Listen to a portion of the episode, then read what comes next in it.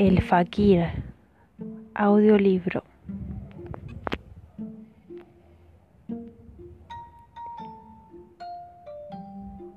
Funámbulo, el que pasa por la cuerda o por el alambre. Equilibrista, el que trata de mantener el equilibrio para no precipitarse. Fakir el que se somete a la proeza de superar el dolor.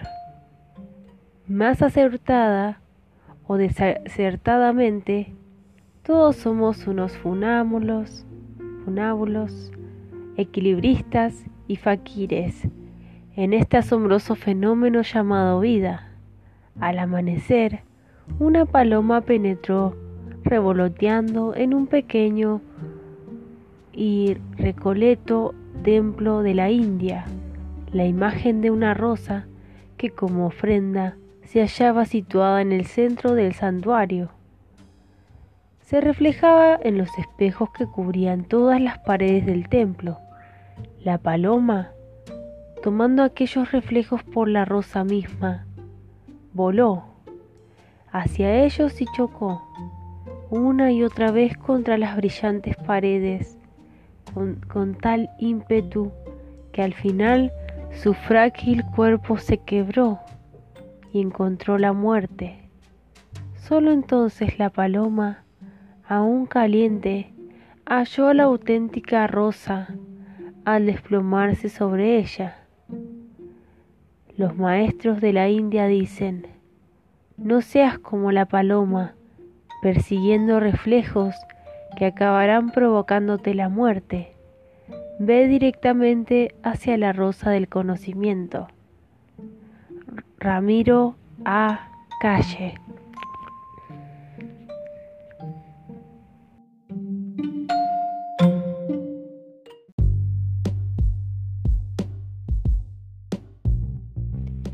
Capítulo 1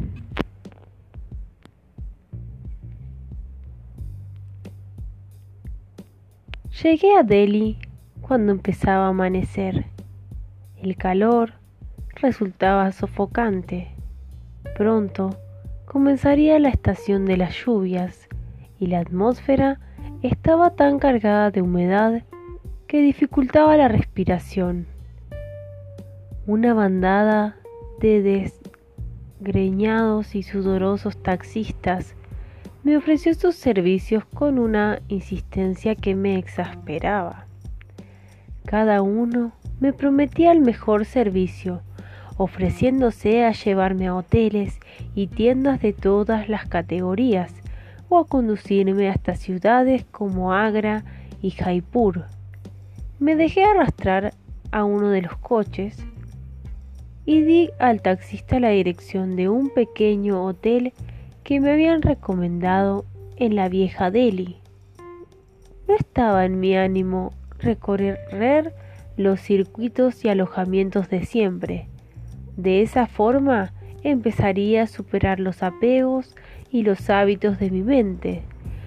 Durante el trayecto miraba atónito por la ventanilla del renqueante automóvil el espectáculo de vida que se ofrecía a mis ojos a cada momento. A esas tempranas horas de la mañana el gentío era enorme. Bajo un sol que empezaba a abrazar las colas en las paradas de los autobuses parecía no tener fin. Entradas de los cines estaban atestadas, la calzada era un conglomerado de taxis parecidos a vacas, a escarabajos, bicicletas, motorrickshaws, indolentes, viandantes, perros y animales.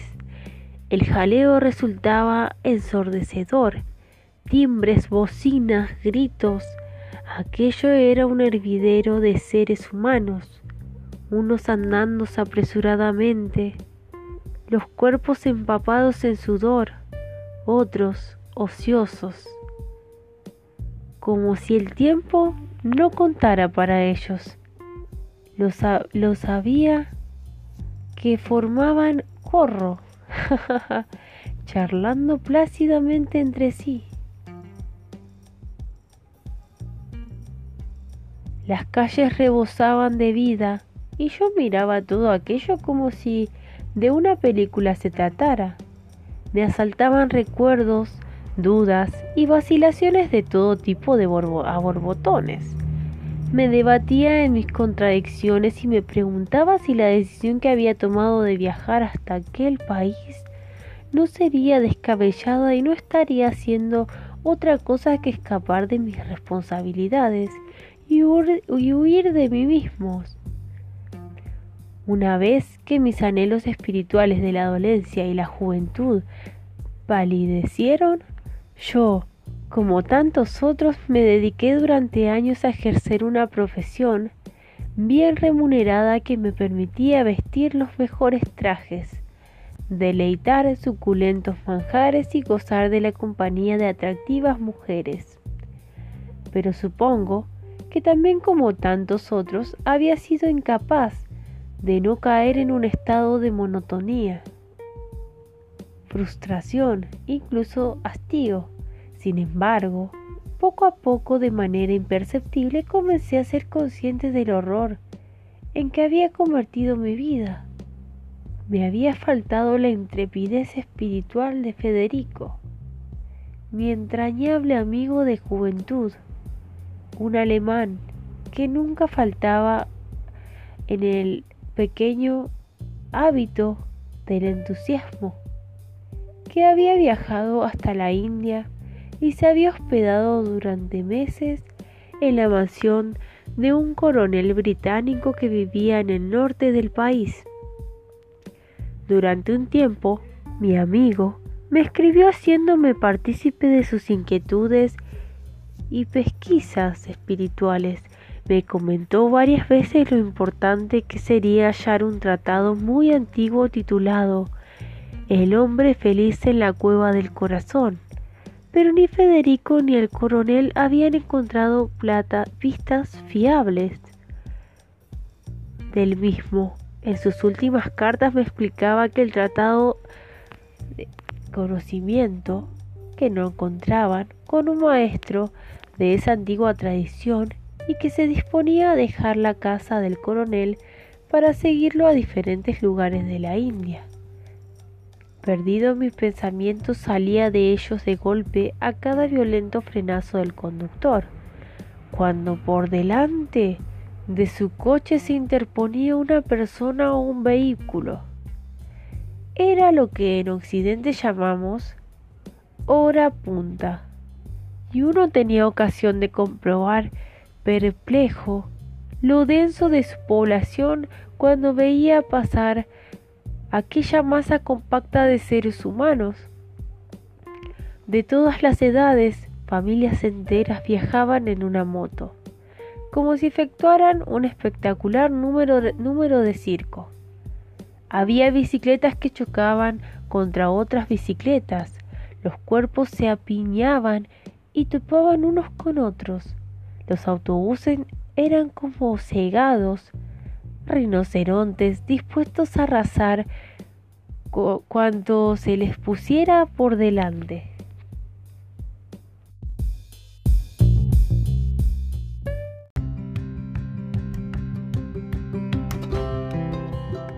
Había toda clase de vendedores y gente, toda clase, callejeros, chiringuitos de comida, mendigos e indigentes, pero a pesar de aquel abigarramiento y el desordenado e infernal tráfico, no aprecié en absoluto la agresividad de los conductores de Occidente. Cada uno iba en lo suyo, mientras sorteaba con una habilidad los obstáculos, como si de un concurso televisivo se tratara. Al cabo de casi una hora llegamos a una plaza con innumerables comercios. El conductor, orgulloso y solicito, anunció con a wow place. Nos hallábamos en el centro de Nueva Delhi, Tomamos una de las calles que daban a la plaza y enfilamos hacia, el viaje, hasta la vieja Delhi.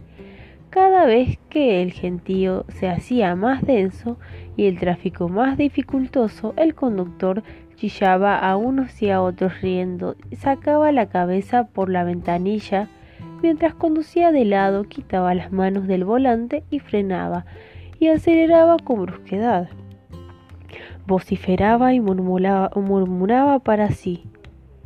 Estaba a punto de arrollar a viandantes y ciclistas.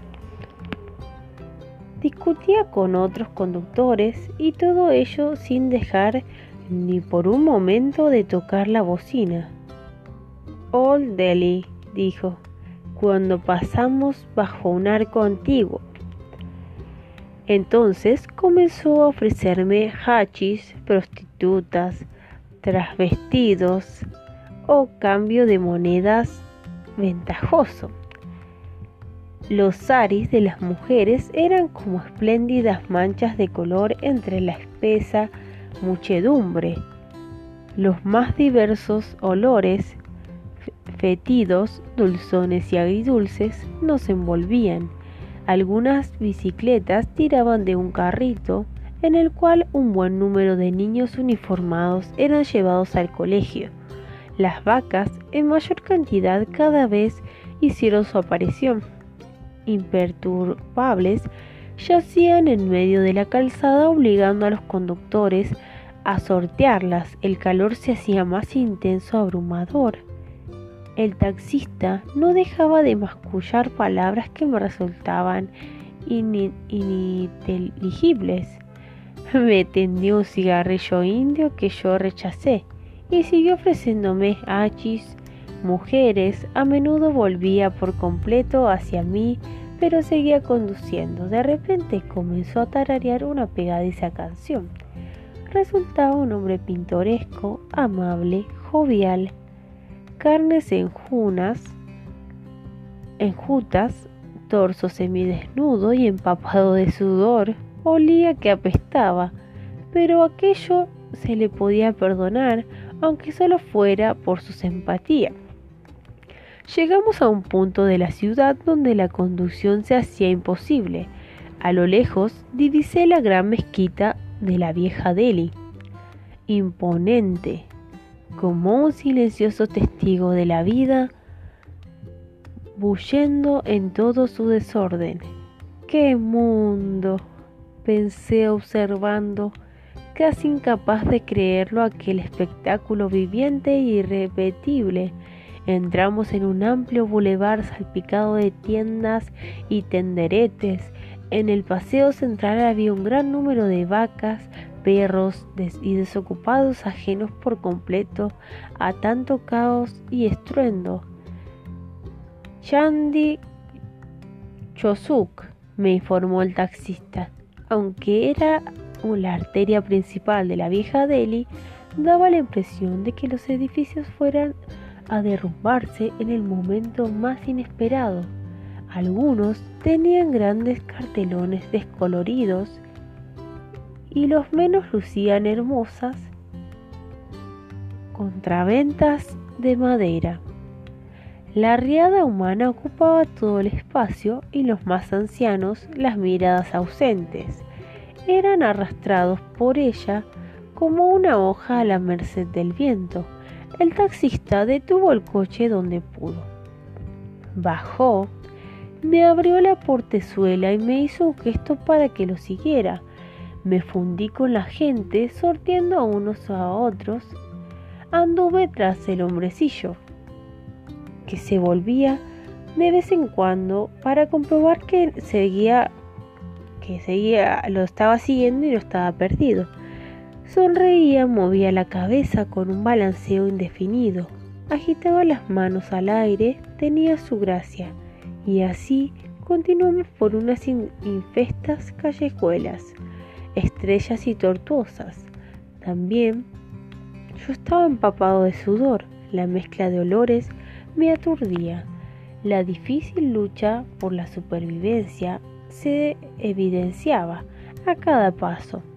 Por fin el hombre se detuvo delante de un pequeño y desvencijado edificio. Su hotel, Sir, dijo.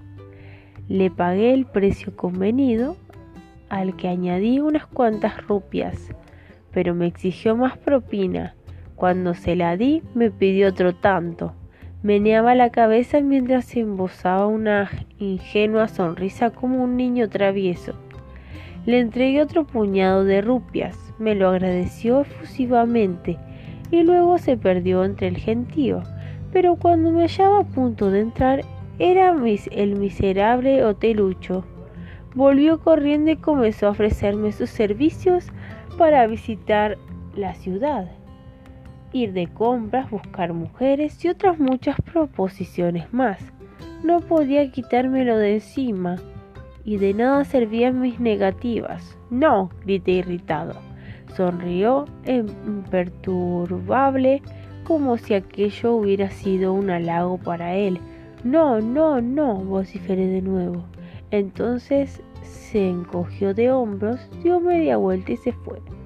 Me avergoncé de mi reacción y comprendí que aquel hombrecillo me había dado una lección de paciencia. ¿Puede, ¿Puedo llamar vestíbulo de un hotel a la estancia en que me encontraba? Era un lugar más sordido que jamás pueda uno imaginar.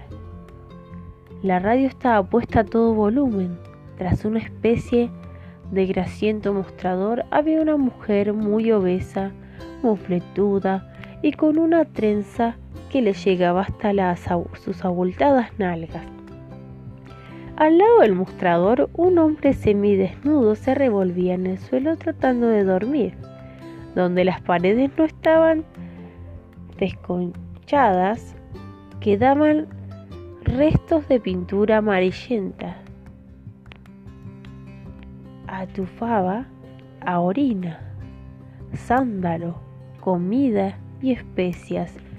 El lugar estaba débilmente iluminado por una luz verdosa y eso lo hacía aún más sordido.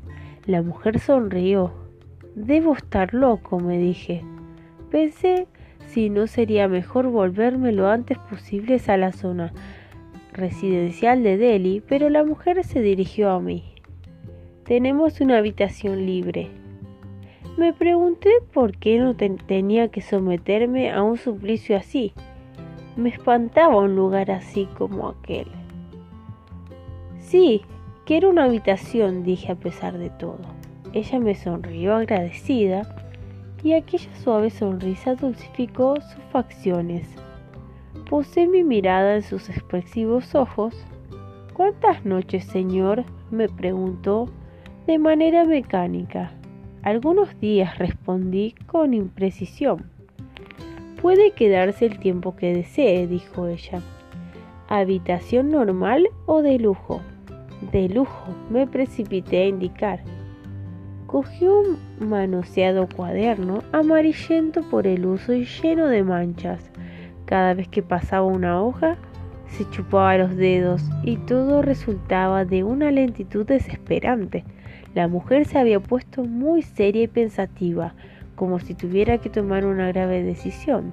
De repente alguien entró en el hotel. Era el taxista de nuevo. Se me acercó y empezó con sus ofertas. Mientras la mujer seguía revisando el cuaderno, el hombre que yacía en el suelo se levantó de repente.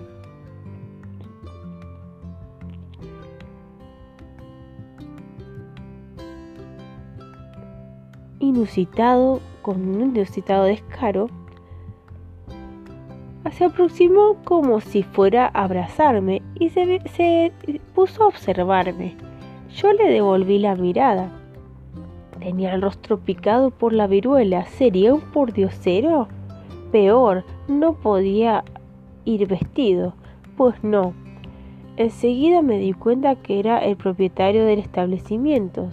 Tenía los dientes y las encías enrojecidos por el betel que estaba mascando y el sudor le empapaba la frente. Sin que el taxista dejara su pero, perorata, el propietario del hotel también comenzó a hablarme y haciéndome preguntas absurdas. ¿Cuánto le ha costado esa camisa? ¿Son de piel de vaca sus zapatos? ¿No ha traído máquina de, de hacer fotos?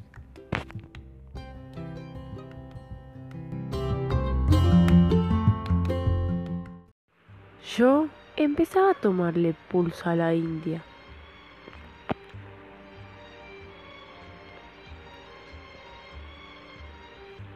Y, al percibir el, el ritmo y queriendo inscribirme el sentido al tiempo que inspiraba en ella, era mediodía. Llevaba unas horas levantado y tratando de hacer la inscripción del hotel y descansar apaciblemente, pero enojado que apenas pude controlar, había perdido el día en absurdos traslados y trámites. Me sentía mal que apenas pude controlar la rabia cuando la mujer me dijo, siéntese Sir, estoy buscándole una buena habitación. Cualquiera, vale, repuse con brusquedad. El taxista me tenía cogido del brazo y el dueño del hotel por el otro, casi zarandeándome mientras los dos hablaban sin parar. Hay una habitación muy buena, dijo la mujer, con, un tono apático. Suspiré aliviado. Es la más cara, agregó ella. Pero también es la mejor. Una habitación preciosa. A lo que yo contesté. Hasta mi voz llegaba el estruendo de la calle. A lo lejos sonaba música en un altavoz, confundiéndome en los timbres con las bicicletas. Por fortuna, el propietario del hotel me dejó en paz para sentarse de nuevo en el suelo y ponerse a comer un plato de lentejas. De pronto el caldo se escurría desaparrados entre los dedos que ya que comía con la mano. De pronto unos niños interrumpieron en el vestíbulo y comenzaron a jugar y a esconderse entre mis piernas. Pasaporte, solicitó la mujer deduje que ella y el hombre eran matrimonio y los niños sus hijos. Los muchachitos seguían enredándome. El taxista continuaba hablándome. inasequible al desaliento, mientras que la mujer, con lentitud inexplicable e inexpresiva, tomaba los datos de mi pasaporte. ¡Qué foto tan bonita! exclamó, pasando su mirada por la fotografía y otra vez al pasaporte. De repente, el hombre y la mujer se miraron y comenzaron a reírse, sin poder, sin poder parar alguno y sin ningún pudor. A los dos les parecía hacerles mucha gracia algo con respecto a mí. Y si yo les hubiese estado tan cansado, quizás la situación me habría irritado. Creí que nunca acabaríamos. El olor a comida se me hacía insufrible. Pensé que tenía fiebre. Si quiere agua caliente, especificó ella. Cada, un, cada cubo de dos, de dos rupias no es necesario, dije con sequedad. ¿Quiere tomar algo? Un té, por favor.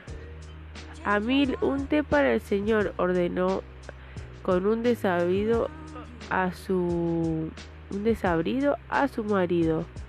El hombre a su vez gritó: "Un té, un té para el señor." El taxista continuaba con una perorata aunque hacía rato que no le estaba prestando atención. Y eso que no cesaba de darme golpecitos en el brazo. La mujer me hacía preguntas inútiles sobre el pasaporte, como fuese el primero que hubiera visto, y el propietario bostezando una y otra vez. Seguía interesado por el precio de mi ropa, mi reloj y mis zapatos.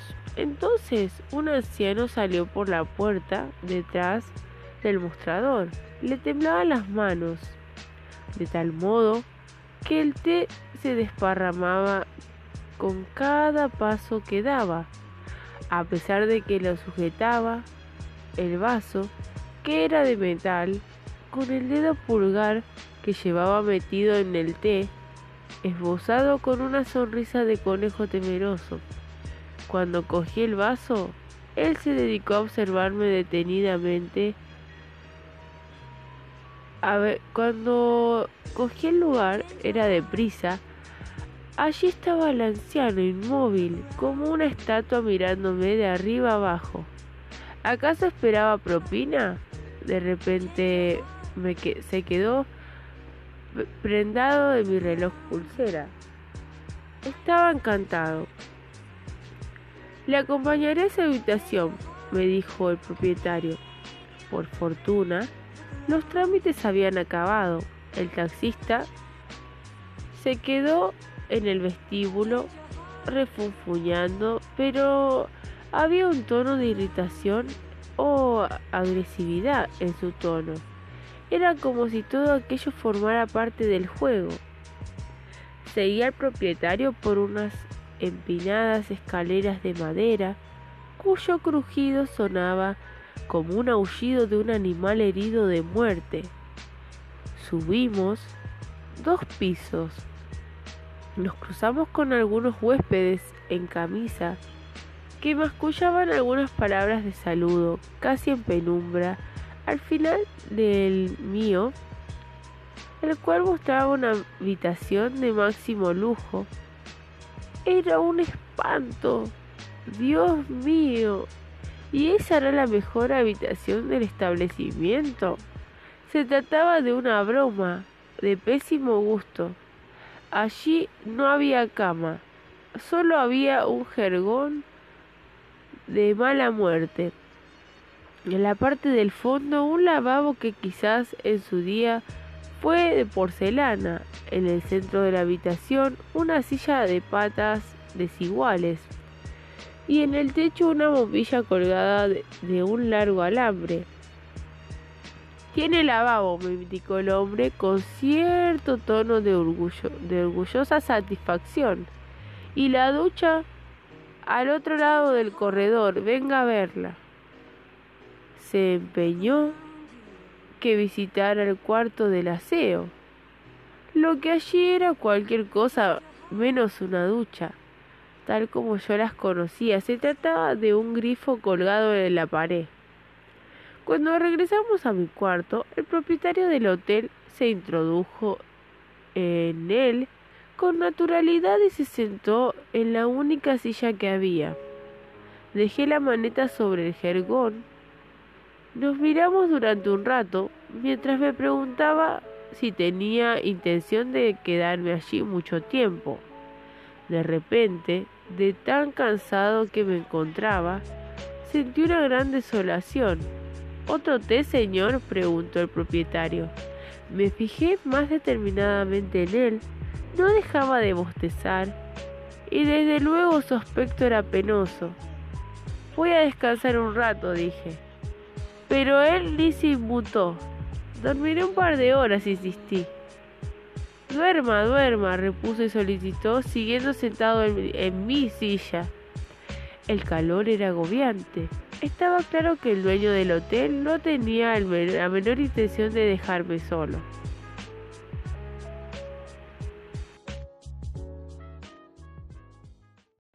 El calor era agobiante.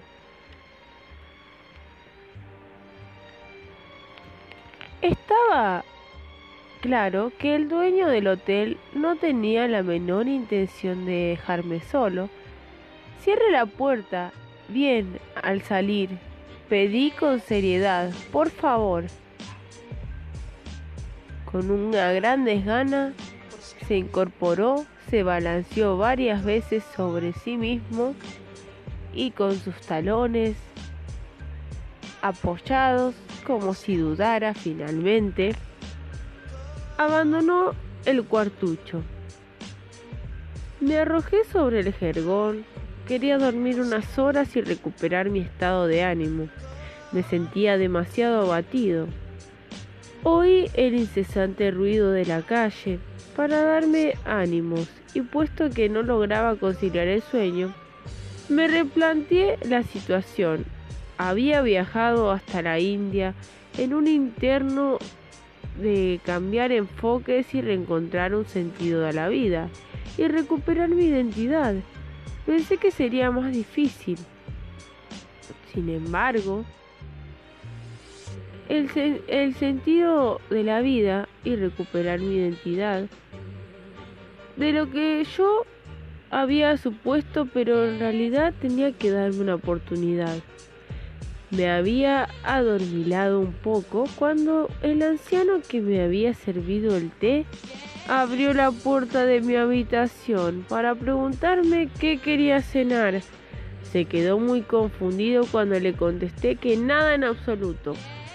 Pero el buen hombre no se desmoralizó y comenzó a enumerar, como quiera, una recita, una letania o toda clase de platos acababa la lista y comenzaba de nuevo. Estaba claro que él no pensaba ceder.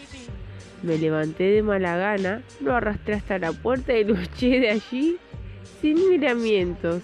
Me acurruqué en el jergón y no pude dormir bien en toda la noche. El ruido no cesaba ni dentro ni fuera del hotel. Agradecí los primeros rayos de sol que penetraban por el ventanuco ayudado de la silla, miré a través de él. El espectáculo era pura magia. Los aún débiles rayos solares dorado anaranjados bañaban la descomunal cúpula de la gran mezquita. Durante unos minutos quedé fascinado. Después de tomar el té, con peores tostadas que nunca jamás había probado. Me sumergí entre la muchedumbre de las callejuelas de la vieja Delhi. Vi infinidad de tiendas de tejidos, platerías, joyerías, tenderetes con repuestos de lo más variado, casullas medio destruidas, toda clase de escenas y toda mi suerte de intensos olores de que sucedían a mi paso. Me descubrí de alguna manera con regadas por, por las callejuelas de vehículos de personas y animales, todas ellas regadas por sustancias fecales que daban fe de ausencia de desagües la gente hacía sus necesidades en la calle y sus animales también. En mi deambular llegué a, Chandy Chowk, Chow, la avenida principal, donde el, el gentío a estas horas de la mañana era muy impresionante. Me crucé con un grupo de eunucos vestido de mujer que cantaban y danzaban para conseguir unas monedas. Uno de ellos, al ver que yo le miraba, me sacó lascivamente la lengua y estalló en una risa descarada. Estuve a punto de arrollar a un curandero que sentado en el suelo vendía toda clase de raíces cuernos de animales, ungüentos y pócimas. Era un hombre mayor, con rangos mongoloides y ojitos muy vivos. Aunque había mucha actividad, no se percibía agitación.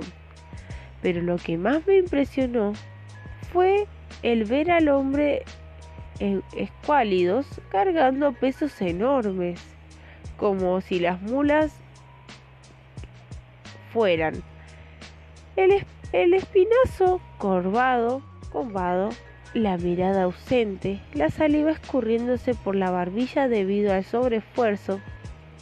Tomé conciencia de hasta qué punto en el occidente nos habíamos fabricado necesidades ficticias, perdiéndonos con necio tesón en toda clase de banalidades.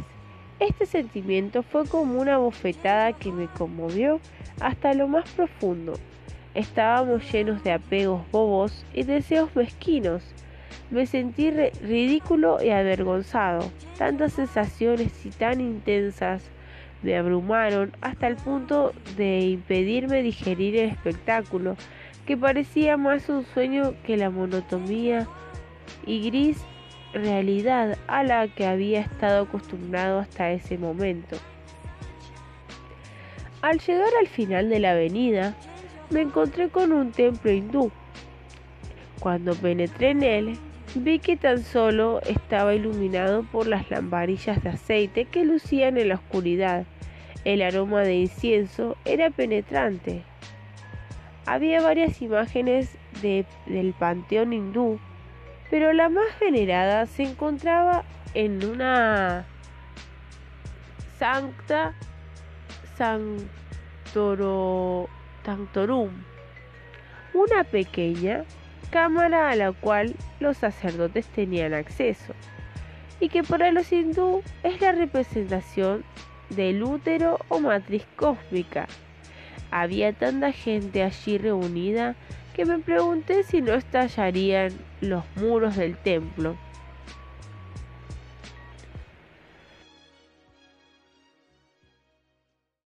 Todos hombres, mujeres,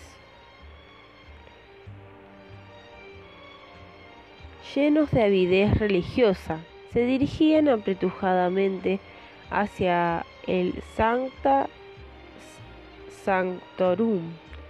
En un frenesí sagrado, un sacerdote iba colocando un punto de pintura en el entrecejo de los devotos como para abrir su ojo espiritual y desencadenar su visión mística. Una indigente y cantidad de flores era ofrenda al divino. Una cantidad que me quedé sorprendido. Ausente y despreocupado, un sadú con el cuerpo ceñido por la túnica anaranjada símbolo de renuncia a lo mundano, permanecía impasible a la entrada del santuario.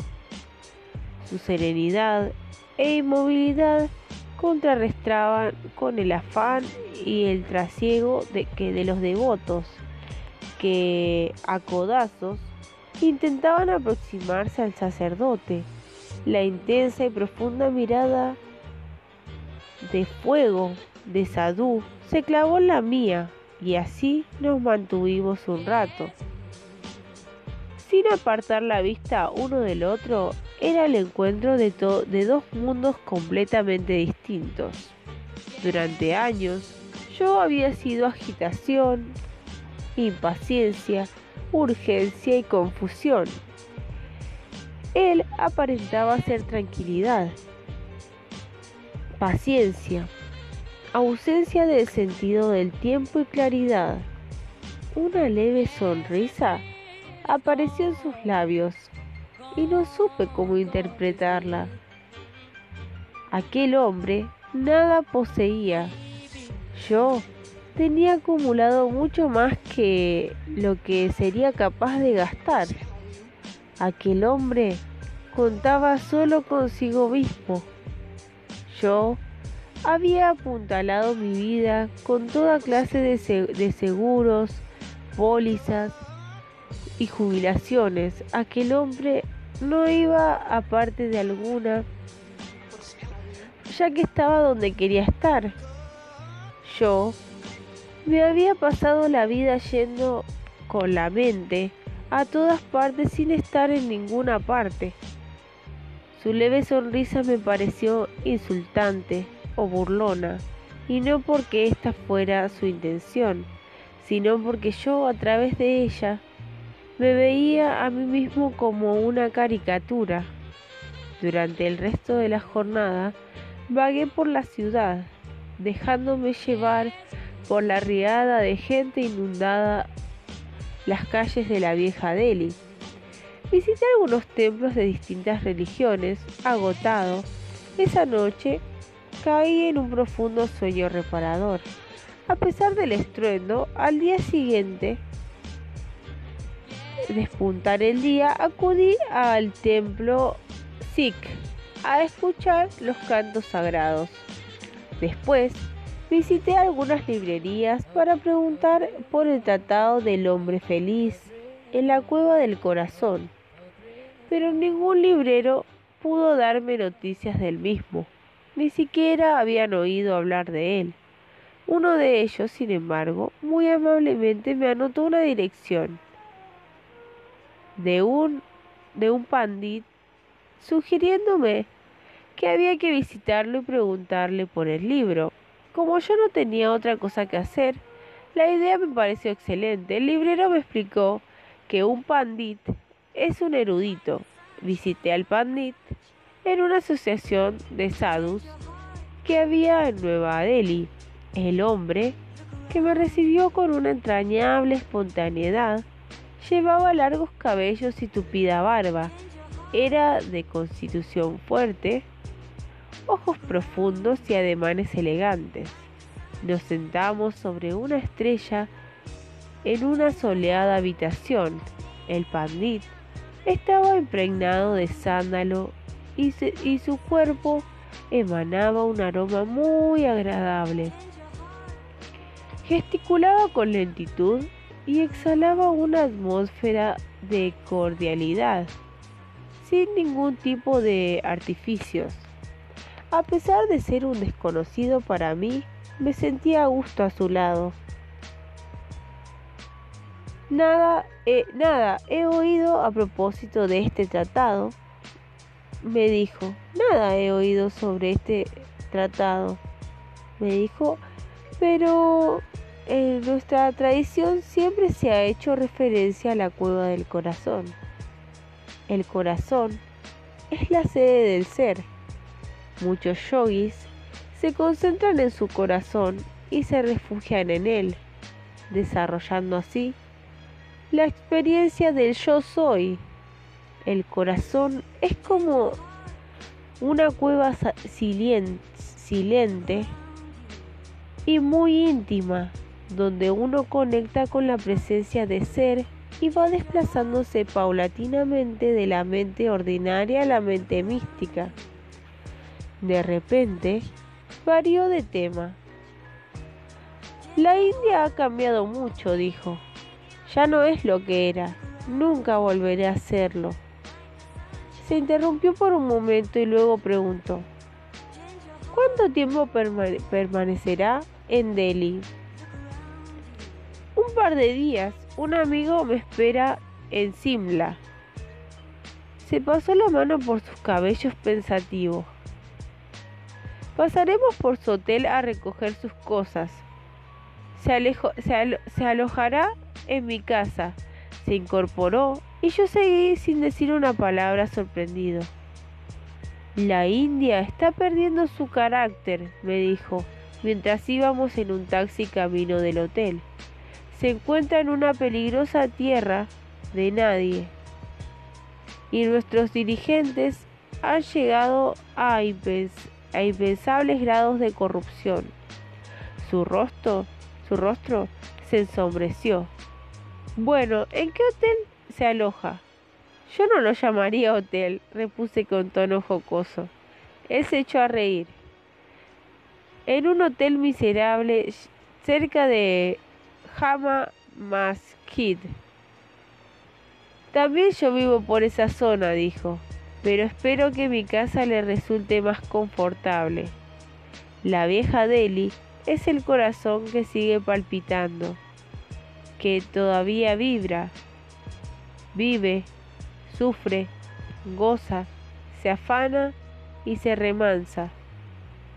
Sí, convine con él, la vida se desborda por doquier. Con gran disgusto de los dueños del, del, hotel, recogí mis pertenencias en compañía del señor Rao, que así se apellidaba el pandit, y fuimos a su casa a unas cuantas cuadras de ahí, unas cuantas manzanas. También cerca de la gran mezquita, aunque el doctor y hospitalario hombre no vivía en un palacio precisamente. Al menos disponía de un minúsculo piso, limpio y agradable. Me sentí agradecido. A lo lejos, como si del quejido de las nubes doloridas se tratara, sonó la llamada del muecín de, a la oración.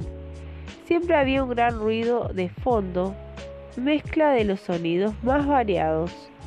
Desde que enviudé, vivo solo, explicó el señor Rao. Apenas había muebles en el piso, en cambio la cantidad de libros era sorprendente, aunque me resistí y sentí avergonzado por ello. Me empeñó, se empeñó en, que yo durmiera en su cama, y él lo haría en el sofá del pequeño salón. No se hable más, no se hable más, concluyó con firmeza. Me preparó una taza de café. Es de Bangalore, dijo. Un café excelente calidad, espero le guste. Es usted muy amable, comenté. Todos deberíamos serlos. En una época como estas, nosotros los hindúes la llamamos Kali Yuga.